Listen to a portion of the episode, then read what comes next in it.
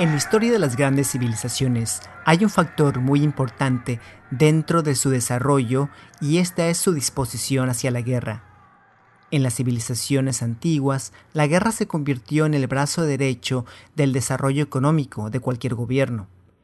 En aquel entonces, sin un cuerpo militar, no había manera de ejercer el poder o defenderse de invasores foráneos. Hoy en día existe una subcultura que adora y romantiza estos tiempos de grandes guerreros, de espadas y caballeros, de cruzadas y magia céltica. ¿Qué pensarías si te dijera que en México ya se libraban todas estas batallas, con el mismo tipo de sofisticación y disciplina que el mundo medieval occidental?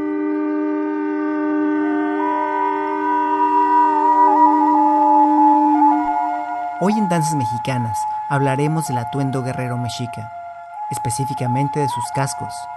¿Quiénes los hacían? ¿Qué tipo de materiales estaban hechos? ¿Quieres saber más de tu historia? Bueno, pues quédate a averiguarlo. Esto es Danzas Mexicanas.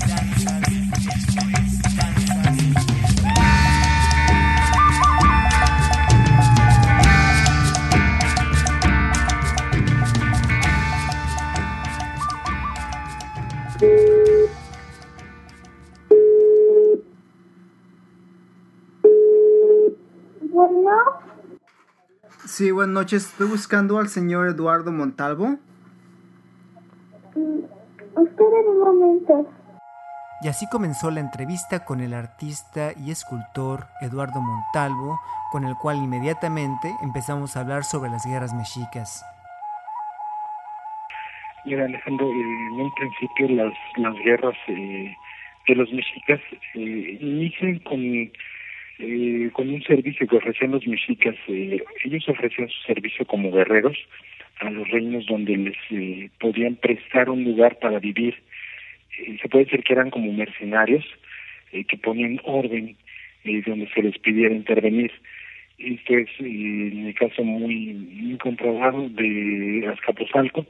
Cuando llegan a Azcapotzalco les dan alojamiento ahí, pero tienen que ofrecer su servicio como como este, pues como unos soldados eh, a, sueldo, por así decirlo, y poner orden donde el imperio uh, de Azcapotzalco les pedía. Entonces, es ahí donde ya formalmente se conoce como un ejército este completo, como un ejército ordenado, como un ejército con objetivos, y bueno, mucho del auge que tenían era por el éxito por el éxito que tenían sus guerras, su forma de combatir, que diferente a, la que se había visto en ese momento en ese lugar, ofrecían pues muy buenos resultados. Ahí es donde empieza principalmente lo que es la, la historia militar de los mexicas. ¿Cómo comienza su curiosidad por la cultura mexicana? Bueno, obviamente usted es mexicano y usted vio este tipo de culturas, la estudió dentro de la escuela, pero pero muy pocos mexicanos desarrollan eh, esta curiosidad por meterse un poquito más dentro de su propia cultura. ¿Cómo inicia su curiosidad por la cultura mexicana?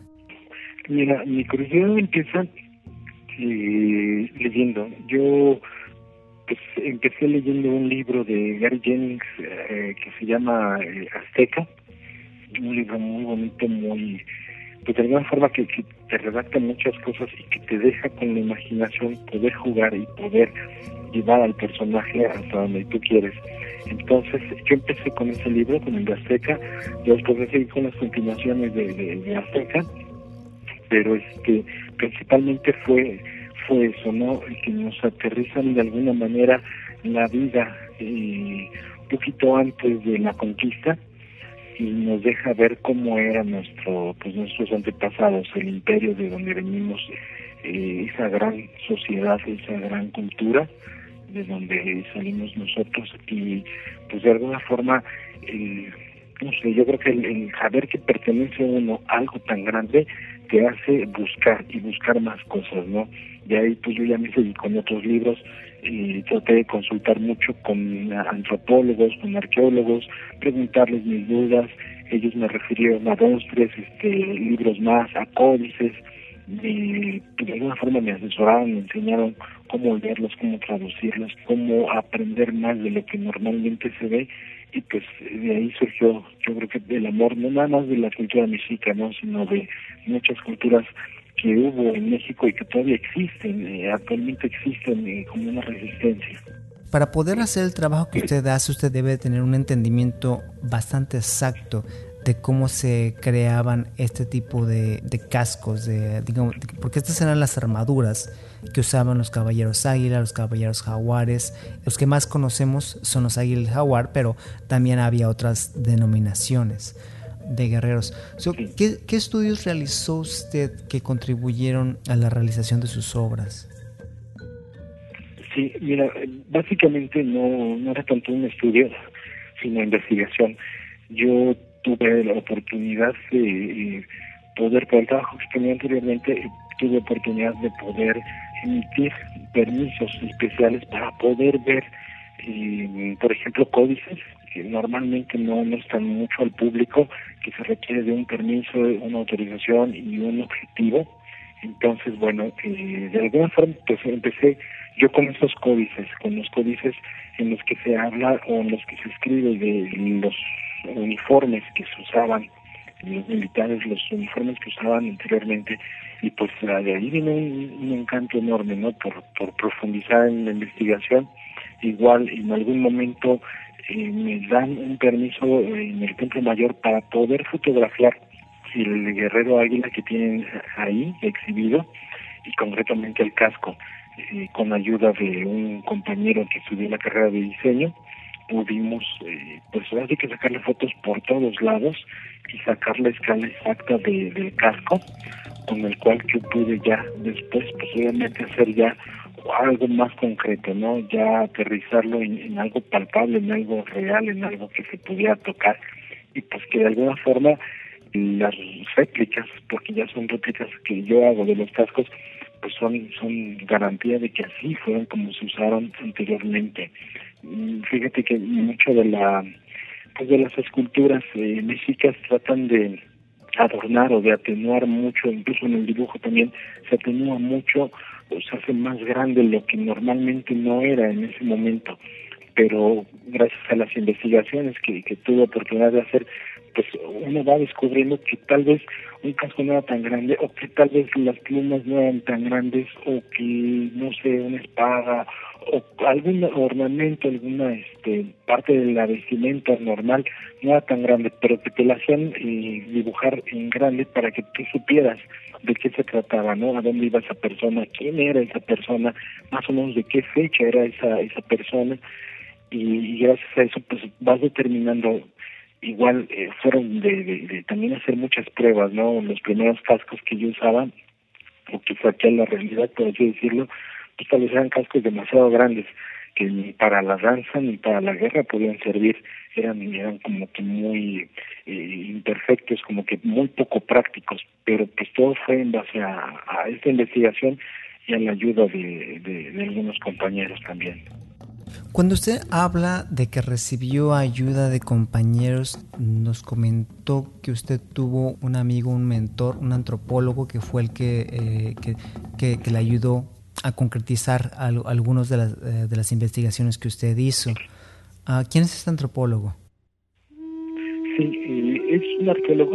Arqueólogo. Él es Salvador Guillén Arroyo. Salvador Guillén Arroyo es de los principales pilares de lo que hoy es el Instituto Nacional de Antropología e Historia, también de la Biblioteca Nacional de Antropología e Historia y también de la Escuela Nacional de Antropología e Historia. Él es eh, pues prácticamente de esos fundadores con Eduardo Matos Moctezuma, eh, con varios, varios arqueólogos. Y bueno, yo de alguna forma pues tuve la oportunidad, la gran oportunidad de poder presentarle mis trabajos que él le gustaran y que me empezara a llevar de la mano de cómo realmente eran las cosas, ¿no? Este, es una persona muy, muy estricta, muy rígida, pero que le gustan los trabajos bien hechos. Entonces, bueno, yo tuve la oportunidad de, de poder, este, pues platicar con él, eh, conversar, enseñarle mi trabajo, que me diera una retroalimentación, que le diera un seguimiento a mi trabajo y que al final pues pudiéramos lograr eh, aterrizar de una forma mucho más eh, real todo lo que eran los uniformes mexicas, los uniformes de, de ese tipo de guerras que tenían tan famosas nuestros antepasados. Cuando usted comenzó, usted se enfocó en los cascos, porque la vestimenta mexica guerrera, pues hay más aspectos, pero los cascos fue lo que más le llamó la atención. ¿Por qué los cascos y no otro tipo de, atuendos? Es correcto, a mí, me empezó a gustar mucho la parte de los cascos, de, estudiarlos y de sacarlos a la luz, porque el casco tiene dos funciones la primera sería pues la de amortiguar un golpe, ¿no? Lo ves en los motociclistas, usan casco para evitar golpes muy golpes mortales, ¿no? Cae en la cabeza y es mortal.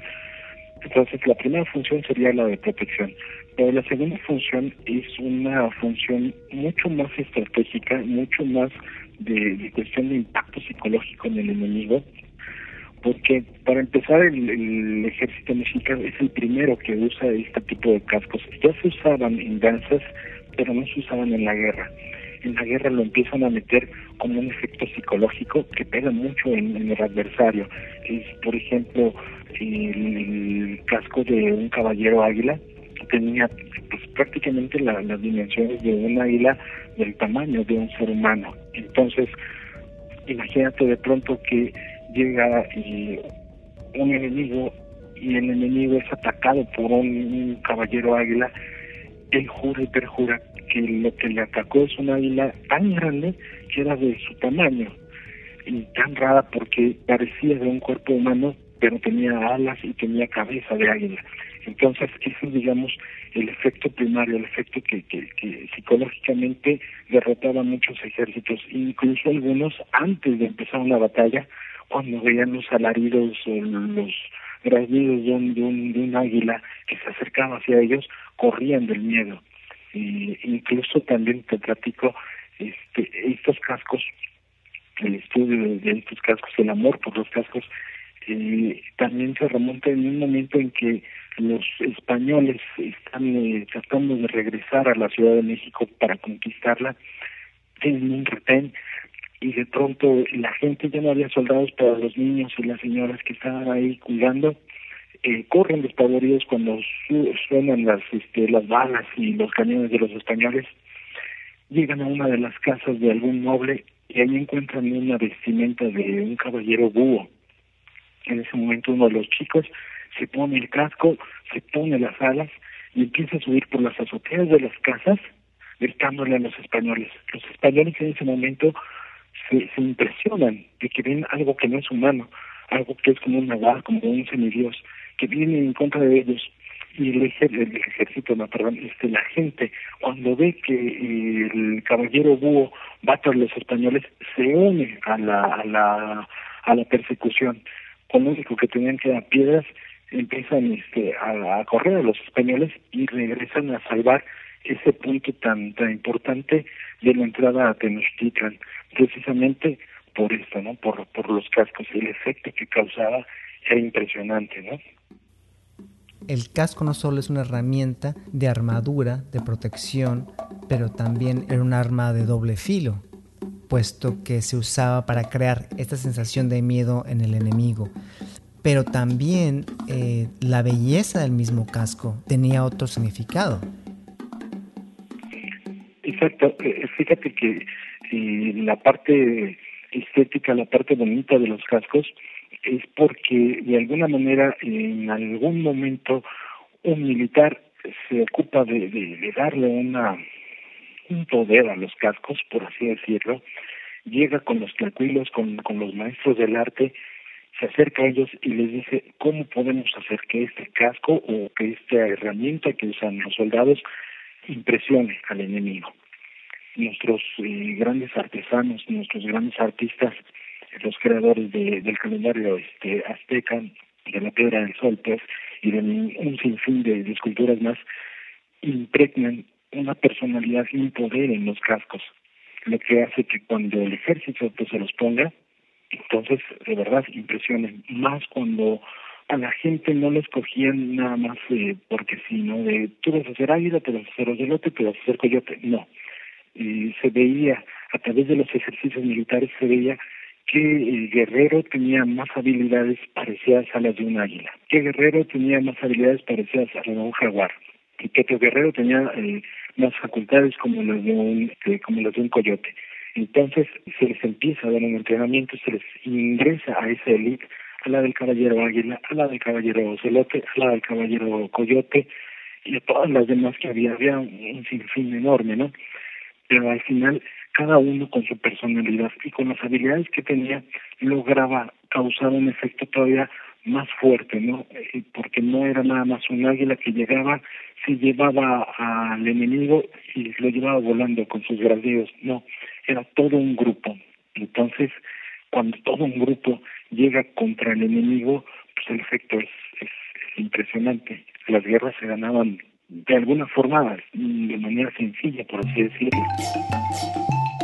Usted ha desarrollado, uh, hablemos un poquito más de su... Son piezas de arte que usted está creando.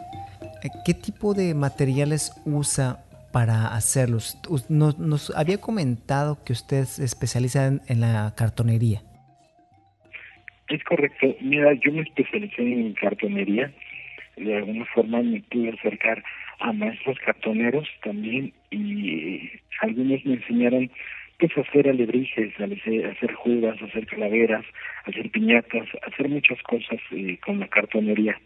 Entonces, aprendiendo esa parte y aparte pues la pasión que yo empezaba a desarrollar por las culturas eh, prehispánicas, pues lo fusioné, ¿no? Y, ahí fue cuando aterrizamos cómo hacer un casco que verdaderamente sea como los que había eh, en, tiempos de los mexicas y cómo hacer que esos cascos fueran resistentes empezamos a hacer cascos, yo empecé a hacer cascos con eh, con lo que sería la técnica de papel maché, que al final de cuentas es eh, cartón con engrudo, y también hacerlos con fibra de vidrio.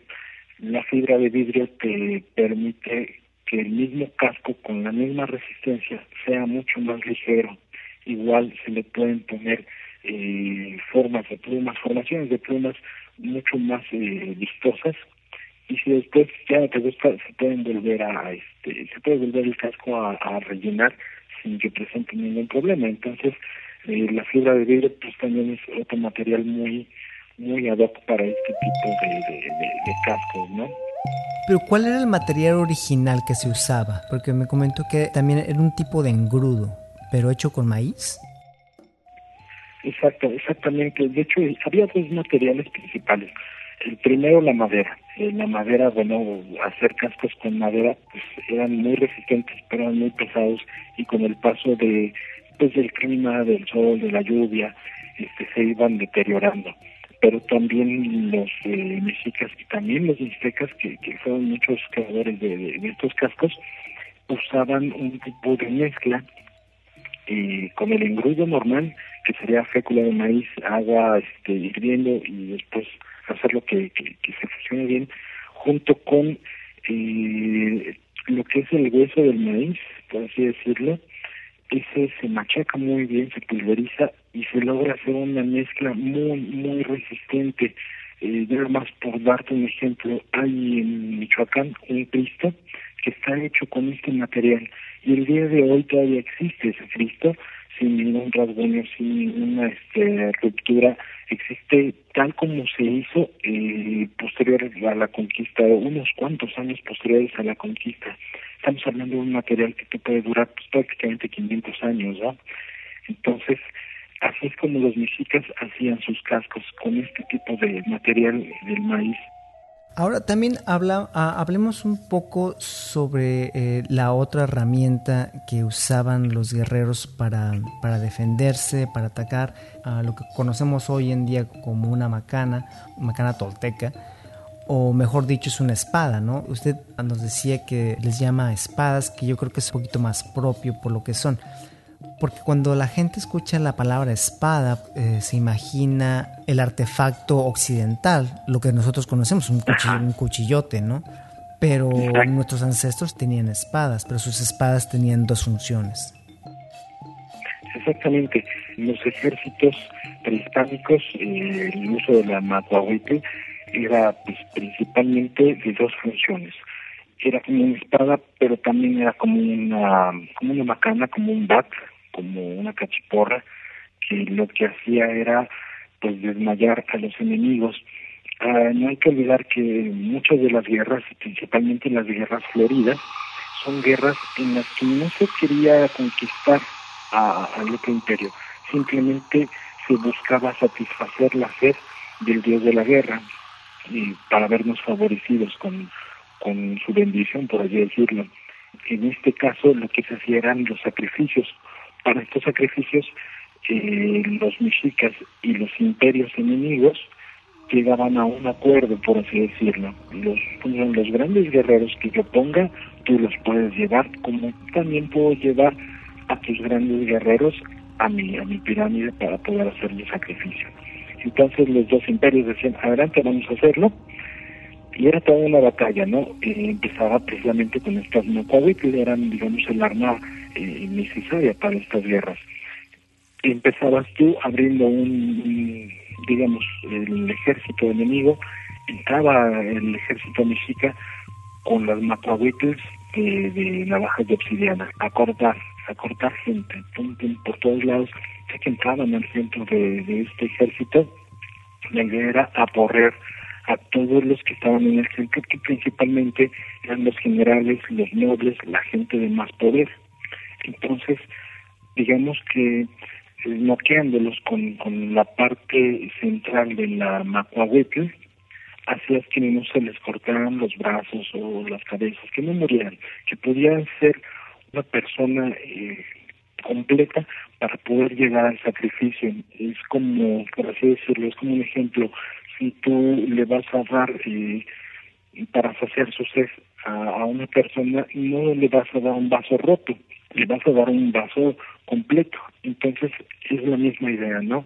tratar de que el prisionero no estuviera totalmente lastimado, que estuviera consciente, que fuera fuerte, que fuera un ejemplo o que fuera pues un gran general, un gran capitán, un gran soldado para poder ofrendarlo en tu territorio, en este caso la piedra de los sacrificios de Tenochtitlan. Entonces, eso es lo que buscaba la Macuahuitl, eh, por un lado cortar para poder entrar hasta el centro o hasta el corazón, por así decirlo, del, del ejército, y después con la parte central pegarle y noquear a los eh, mejores campeones, eh, a los más eh, aguerridos eh, soldados y poder extraerlos con la finalidad de, nuevamente lo repito, de poder llevarlos a, a sacrificio en Tenochtitlan. Después de que usted nos envió las fotografías de su trabajo, por cierto, todas las personas que quieran ver el trabajo del señor Montalvo, lo único que tienen que hacer es ir a la website de Danzas Mexicanas y en la sección de tradición el señor Eduardo eh, tiene una página donde usted puede no solo ver toda su obra o algunas piezas que él ha construido, pero también eh, lo pueden contactar, está toda su información en la website de Danzas Mexicanas por si alguien está interesado en este tipo de trabajo o en comprar una de estas piezas, pues tienen la, dirección directa. Háblenos un poquito sobre esto, porque usted ha mandado piezas a Estados Unidos, a Corea. ¿Qué, otros lugares han comprado su trabajo? Eh, sí, mira, los trabajos que yo he hecho afortunadamente han podido pues eh, viajar a Estados Unidos, eh, a Corea hay un museo en Kobe que tiene un casco de los que yo hice y también allí en Europa hay es en Suecia perdón. En Suecia es donde también me compraron dos cascos igual eh, son representaciones de un casco de guerrero águila y en Estados Unidos igual de la misma manera también han sido pues para coleccionistas en este caso pero sí ya empezó pues a, afortunadamente a abrirse un poco el mercado a este tipo de, pues de cascos no que anteriormente no se habían visto. Ya hay una apertura les han gustado afortunadamente y pues sí ya ya ya he empezado yo a colocarlos en algunos lados ¿Hay alguna medida específica para los cascos? Porque, por ejemplo, una de las preguntas número uno que yo tengo dentro de la website es ¿dónde puedo comprar mi traje? ¿Dónde puedo comprar mi atuendo? ¿Dónde puedo comprar mis plumas? desafortunadamente no hay un lugar específico donde uno puede decir, bueno, yo quiero un traje azteca large, ¿no? O mediano o pequeño, sino que eh, todo ese tipo de trabajo se tiene que hacer bajo medidas específicas. ¿Los cascos es algo, es algo similar? Sí, pero mira, te comento, las medidas de los cascos, eh, del casco que, que salió toda esta idea que fue el de Guerrero Águila, tiene una dimensión que obviamente pues es un casco para una persona adulta. Eh, no puede ser usado para mí, sería muy, muy grande y muy estorboso, pero para los adultos, eh, personas en promedio este, de un tamaño de un metro sesenta y cinco en adelante, es eh, la proporción de este casco. Estos cascos es importante mencionarlo, todos tenemos una, una forma en el cráneo diferente, casi nadie es igual en la forma del cráneo, ni siquiera en el tamaño. Pero los cascos están hechos eh, con una medida universal, por así decirlo. Le caben al que tiene la cabeza más chiquita como al que la tiene muy grandota, a cualquiera de los dos le, le queda, aparte de que, bueno, eh, si es para la danza, pues también se le, se le pone un relleno de una espuma que hace que se ajuste el casco a la medida y a la forma del cráneo, no importa la persona que sea, ¿no? Entonces, por ese lado, pues sí es, sí es universal. Ahora, entre un casco de águila y un casco de coyote hay una diferencia muy grande en la parte visual, ¿no? El coyote tiene un hocico mucho más grande, el águila simplemente es un pico y el pico está pues hueco y entonces pues sí en tamaño y en peso es diferente pero al final eh, mucho de lo que pudimos ver en esta investigación de cómo se hacen los cascos es que eh, prácticamente todos los cascos eh, guardan un equilibrio y esto es que el casco no hace que se vaya todo para adelante y que te impida ver, ¿no? Pues si estás bailando o en el caso de los músicas si estaban peleando eh, los cascos también no se van para atrás o no se van de lado. La proporción de, de todos los adornos o de todas las formas que puede tener un casco están muy, muy equilibradas precisamente para eso, ¿no? Para la danza, para la guerra, es como se, se usaban anteriormente y pudimos rescatar mucho de ese equilibrio que debe de tener el casco, sea la forma que sea.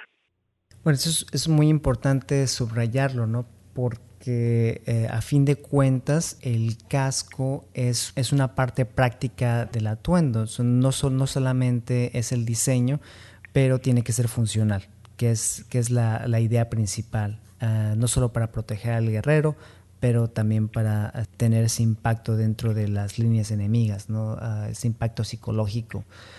Usted ya ha, estado trabajando, desarrollando este tipo de artefactos, se puede obras, eh, obras de arte. No solo hace cascos, sino también hace espadas y también, también crea pantlis. explícanos un poquito, ¿qué es un pantli?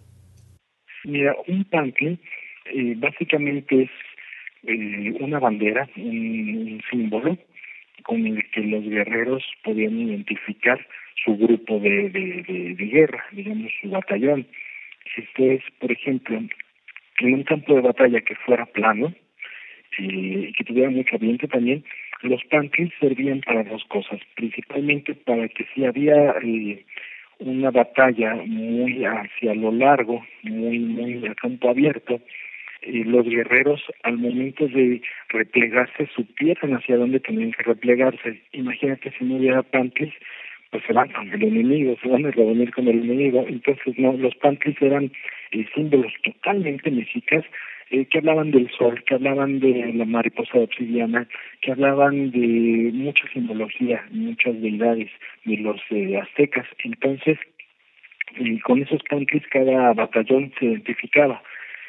En el momento en que terminaba la guerra o en el momento en que había que replegarse, todos eh, los soldados sabían hacia dónde irse, ¿no? Porque eran muy coloridos y porque eran muy grandes, era prácticamente el, digamos, el jefe de, de, batallón lo traía en la espalda y pues eh, prácticamente cubría toda su espalda y todavía un poco más. Entonces era muy, muy visible de cualquier lado, aunque fuera horizontal, todo el mundo podía ver hacia dónde tenía que acercarse. Los panties también en ese entonces usaban plumas las plumas de alguna forma me podían a mí indicar hacia dónde iba el viento, en qué dirección iba el viento y más o menos como a qué velocidad estaba el viento.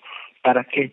Para que en el caso de la gente que estaba adiestrada en el arco la flecha o en lanzar los dardos supiera a qué velocidad y hacia qué dirección tenía que enviar sus dardos de acuerdo a la dirección que le daba el mismo Pantli.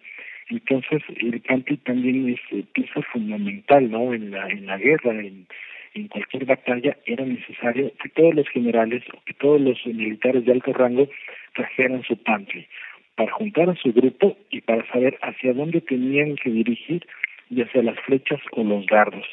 Y yo, pues ahorita las, eh, las producciones que he hecho de Pantlis también son en base a eso, ¿no? Las medidas de la persona estándar y cómo se debía de representar, eh, ahora si tú en físico, ya en real, ese pantli. Los pantlis que estoy haciendo también son de fibra de vidrio, precisamente para la danza, ¿no? Para poder moverse fácilmente sin que estorben y ya con este la parte de, de, de las plumas y todo este adorno son son pantlis que se ven fantásticos, que se ven muy muy impresionantes. Igual volvemos a lo mismo, ese choque de, de impacto psicológico hacia el enemigo, ver que se acerca un general con un panty, no sé, de una mariposa obsidiana, pues les causaba mucho temor, ¿no? Entonces, volvemos a, esa parte de, los recursos que usaban los, los mexicas para poder impactar en el ejército. Bueno, pues ya lo escucharon. Si usted tiene un grupo de danza y quiere un pantli o quiere un casco azteca, de ya sea jaguar, águila, el señor Eduardo tiene varios diseños. Su trabajo es precioso, deben verlo en la website. Eduardo, fíjese, estaba pensando cuando me estaba hablando de todo esto que hoy en día hay mucho fervor por esta subcultura de se romantiza mucho la época medieval, ¿no? De los caballeros, las espadas, eh, todo ese tipo, especialmente ahora con, uh, con esta serie de televisión, por ejemplo, Game of Thrones, el Juegos de Tronos, uh, donde hay mu mucho fervor, ¿no? mucho romanticismo por, por, es, por este tipo de guerreros. Y nosotros ya teníamos todo este tipo de guerras en nuestra propia tierra mil años antes que el occidente. Exactamente, es importante mencionarlo. Muchas de las sociedades eh, eh, prehispánicas, mayas, teotihuacanos, eh, Copilco, de Cuitilco, de los mismos aztecas, de todos los reinos, eran ciudades enormes. Cuando los españoles vienen y las ven, las comparan con las de Europa. Tenochtitlan lo comparan con Venecia, dicen que era una Venecia pero en grande entonces, eh, pues prácticamente hablamos de que eran civilizaciones con mucho orden, con mucha disciplina y con mucha gente. Y esto también es importante porque, bueno, al final las guerras eran como en cualquier otra parte del mundo, incluso muchos, eh, prácticamente hasta milenios eh, antes de, de lo que sucedía o de lo que nosotros conocemos a través de la historia universal. Y es, es importante esa parte de comentarla porque nosotros, pues, eh, nuestra grandeza empieza desde hace mucho tiempo, ¿no? Los eh, grupos que actualmente existen de danza, pues, eh, representan ese bagaje, esa, esa cultura de nuestros abuelos, esa um, riqueza, sobre todo eh, la grandeza que teníamos en tiempos anteriores a la conquista, la regresan a través de las danzas y es eh, muy bonito en el sentido de que, bueno, estamos viendo cosas que se hacían hace 500 años o tal vez hasta hace mil años atrás, ¿no? Que están pudiendo recobrarse y que no nada más se hacen en México, sino también en Estados Unidos y en otras partes del mundo, que estamos pudiendo proyectar esa mexicanidad a través de las danzas. Y bueno, con los eh, uniformes de guerra, pues no es propiamente que hagamos que, que estemos dando un mensaje de guerra, sino que estemos dando un mensaje de la grandeza de México a través de sus conquistas, de, la grandeza de los aztecas a través de cómo fueron conquistando a otros territorios y cómo fue generándose esa grandeza de, de la gran Tenochtitlan. Eso se representaba por medio de sus atuendos también. Eh, es decir, así como hoy en día vemos en las películas eh, estos generales, los capitanes tienen todas sus medallas así este, de colores en el pecho, en aquella época nuestros ancestros pues eh, colocaban los emblemas, las batallas tenían, digamos, Ah, no quiero decirle logotipos, pero tenían representaciones gráficas eh, de este, de este tipo de eventos históricos y esto iba dentro de sus atuendos también. Exacto, eso es eh, muy correcto, muy cierto. Y es importante mencionar que, por ejemplo, un día antes, los, los aztecas eran, eh, digamos, de alguna forma se guiaban mucho por el calendario. Había días específicos para hacer guerra y digamos una noche antes se concurría toda la gente del pueblo para que viera a sus guerreros que iban a ir a, a, una batalla al día siguiente, que los vieran danzar, no con un fin de morbo, sino con el fin de enaltecer, de generar esa confianza en el pueblo, de generar esa, esa muestra de, del poderío. A través de las danzas eh, de guerra se podía ver como el imperio le había ganado a tal reino, al otro reino, al otro reino y a este reino, ¿no? Entonces, esas danzas hablaban precisamente de la grandeza a través de las conquistas, incluso también las propias armas, había armas para la guerra, pero también había armas conmemorativas, los chimalis, los escudos, también hablaban de las batallas ganadas, las macuahuetl, las, las espadas, también eran grabadas con la fecha en que se había hecho la conquista, qué pueblo o qué imperio se había conquistado y quién había sido el emperador en ese entonces, ¿no? Entonces también tienes macuahuetls, que eran un poquito más grandes, pero que representaban las batallas ganadas. En algún momento en la historia, eh, cuando surge la, la, conquista y cuando están entrando al palacio de Moctezuma, ven en una de sus salas, digamos la sala de guerra, todos los trofeos que tenía el emperador. Y ahí se ven las macuahuetls, las espadas, que hablan de las conquistas que hizo ese emperador, en qué año fueron y qué pueblos fueron conquistados. Era, digamos, la sala por donde entraban tanto eh, todos los invitados, tanto amigos como enemigos, para poder de alguna forma asombrarlos y decirles, mira, en esta sala están todos nuestros trofeos de guerra, que son tal, tal, tal, tal pueblo y tales, tales años, ¿no? Entonces era muy, muy importante el sentido de la guerra y sobre todo las espadas, los, eh, los chimales, los pantlis, que hablaban con esos eh, toponímicos o con esos este representaciones gráficas de las conquistas, de la grandeza de la historia mexica. Qué increíble. Bueno, este, uh, señor Eduardo, sabemos que estas no son horas de hablar en México, ya que nosotros estamos transmitiendo desde Nueva York, esto es Danzas Mexicanas, y vamos a agradecerle al señor Eduardo Montalvo que nos haya abierto la puerta de su casa hoy para molestarlo, pero es que es muy importante eh, que usted vea el trabajo del señor Eduardo Montalvo. Eh, repetimos, su página ya está en la website eh, Danzas Mexicanas, en la sección de tradición. Usted puede ver un pequeño video con el, con el trabajo gráfico del el señor Montalvo, que son los cascos mexicas. Eh, don Eduardo, pues muchísimas gracias por su tiempo. Ha sido un placer hablar con usted. Esperamos estar un poquito más en contacto. Ahora que ya que está en la página, me imagino que mucha gente le va a estar escribiendo eh, preguntándole dónde están sus cascos. Y para los que no escucharon, el señor Montalvo puede mandarles los cascos, ya sea dentro de la República o en el extranjero, a cualquier persona que quiera adquirirlo. Eh, díganos, ¿en dónde se encuentra usted? Yo me encuentro en Cuautitlán Izcalli, es en el Estado de México, que es eh, como referencia está al norte de la ciudad, más o menos como unos 45 minutos. aquí aquí es donde radico y desde aquí puedo enviar los cascos a México, Estados Unidos, a cualquier parte del mundo hay la infraestructura para, para poder enviarlos vía este paquetería.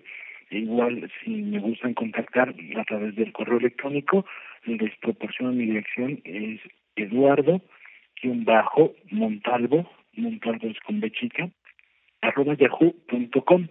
Quedaría entonces eduardo-montalvo arroba yahoo.com con todo gusto, pues para cualquier duda, para lo que ustedes necesiten, estoy a sus servicios.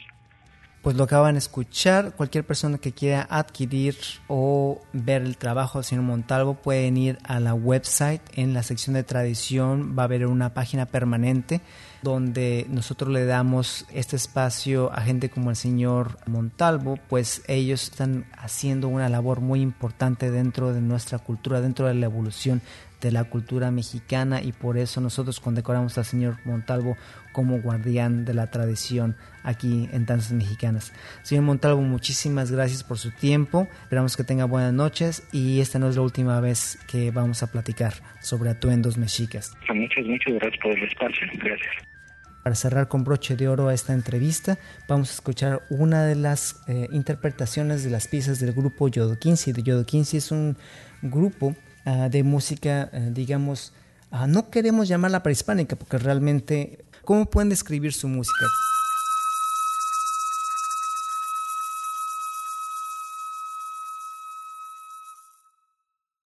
Hacemos música utilizando la gran variedad de instrumentos que se usaron en la época prehispánica y la gran riqueza sonora que hay en, la, en el mundo indígena contemporáneo. Bueno, el grupo Yodo 15 va a estar con nosotros la próxima semana, pero si quieren verlos en vivo el día de mañana, o mejor dicho, el día de hoy, se van a estar presentando en el Metro Universidad, línea 3, a las 5.30, de 5.30 de la tarde a las 7 de la noche. Se los dejo de tarea, váyanlos a ver y la próxima semana van a estar aquí en Danzas Mexicanas. Nos, nos mandaron un poquito de, su música, de su último álbum que es Por el Camino de la Espiral. Y ahorita vamos a escuchar una de sus interpretaciones de Petzingo. ¿Qué nos pueden decir sobre esta canción? Bueno, esta, esta pieza se a un pequeño cerro actualmente que está muy cerca de donde vivimos aquí en, en la Ciudad de México pero este lugar en época prehispánica era el único montículo de tierra que sobresalía del lago hacia el este. Y era un lugar muy especial que sirvió de referencia para trazar la ciudad de Tenochtitlan.